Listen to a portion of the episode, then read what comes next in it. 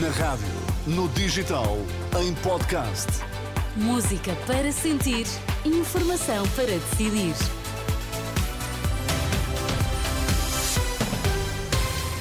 Atualizamos agora toda a informação na Renascença. Vamos saber quais os títulos em destaque. Muito boa noite. Boa noite. Terceira greve da Infraestruturas de Portugal. Em cerca de uma semana trouxe novamente problemas na circulação de comboios.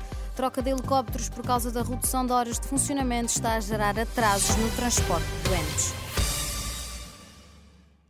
Esta quarta-feira, apenas 4 em cada 10 ligações de comboios foram cumpridas. Por causa da greve dos funcionários da Infraestruturas de Portugal, a terceira em cerca de uma semana, até às 7 da tarde, das 1090 ligações que estavam previstas, fizeram-se apenas 449. De acordo com a CP, só nos urbanos de Lisboa é que circularam comboios acima dos previstos nos serviços mínimos.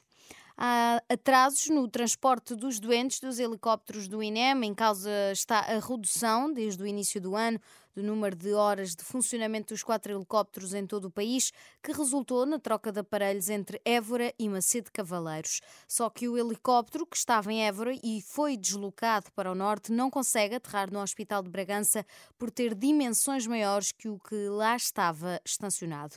O Sindicato dos Pilotos da Aviação Civil diz que, devido a esta troca, há casos em que a ambulância, por estrada, chega primeiro ao hospital do que o helicóptero.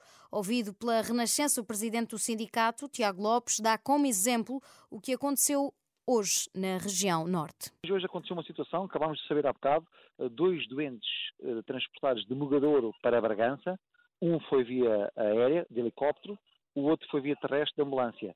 Quem chegou primeiro foi o da ambulância via terrestre em vez do helicóptero. Porquê? Porque o helicóptero teve que aterrar uh, num, aeródromo que fica a 15 minutos de distância uh, do hospital. Tiago Lopes, em declarações esta quarta-feira ao jornalista Vasco Bertrand Franco.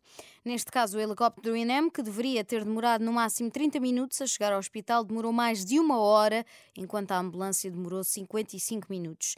Entretanto, a Renascença tentou contactar o INEM, mas até agora sem resposta e, devido ao frio, a pressão nos hospitais pode aumentar nos próximos dias. O alerta é do presidente da Associação de Administradores Hospitalares, Xavier Barreto, queixa-se, no entanto, da falta de ação por parte das autoridades de saúde. Deveríamos ter respostas alternativas para os nossos doentes, particularmente nos cuidados primários, que deveriam ser a nossa primeira linha de resposta para o doente agudo não urgente, eh, mas infelizmente o Estado não, não fez nada também em relação a isso. Portanto, se há, se a área onde praticamente nada aconteceu, foi de facto na organização dos serviços de urgência. Já o secretário de Estado da Saúde diz que o governo está a monitorizar a situação. Ouvido pela Renascença, Ricardo Mestre admite que o horário dos centros de saúde pode vir a ser reforçado, à semelhança do que aconteceu no Natal e na passagem de ano. Tudo por causa das baixas temperaturas.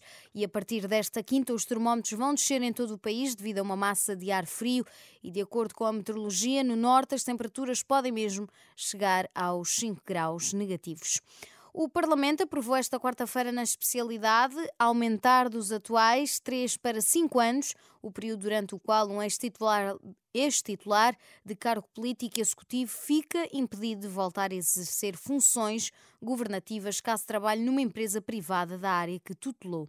O projeto de lei era do PCP, mas passou com as propostas de alteração por parte do PS, com o objetivo de combater as chamadas portas giratórias entre os cargos políticos e os grupos económicos. Votaram a favor PS, Iniciativa Liberal e Bloco de Esquerda, abstiveram-se PSD e PCP e o Chega votou contra foi instaurado um processo disciplinar à procuradora que arrasou num artigo de jornal os métodos do Ministério Público. O Conselho Superior do Ministério Público instaurou esta quarta-feira um processo disciplinar à procuradora Maria José Fernandes pelas críticas feitas à Operação Influencer. No artigo da opinião, a procuradora afirma que não retira nada do que disse e, segundo a visão, a procuradora está a ser acusada por três infrações: violação dos deveres de reserva, correção e lealdade.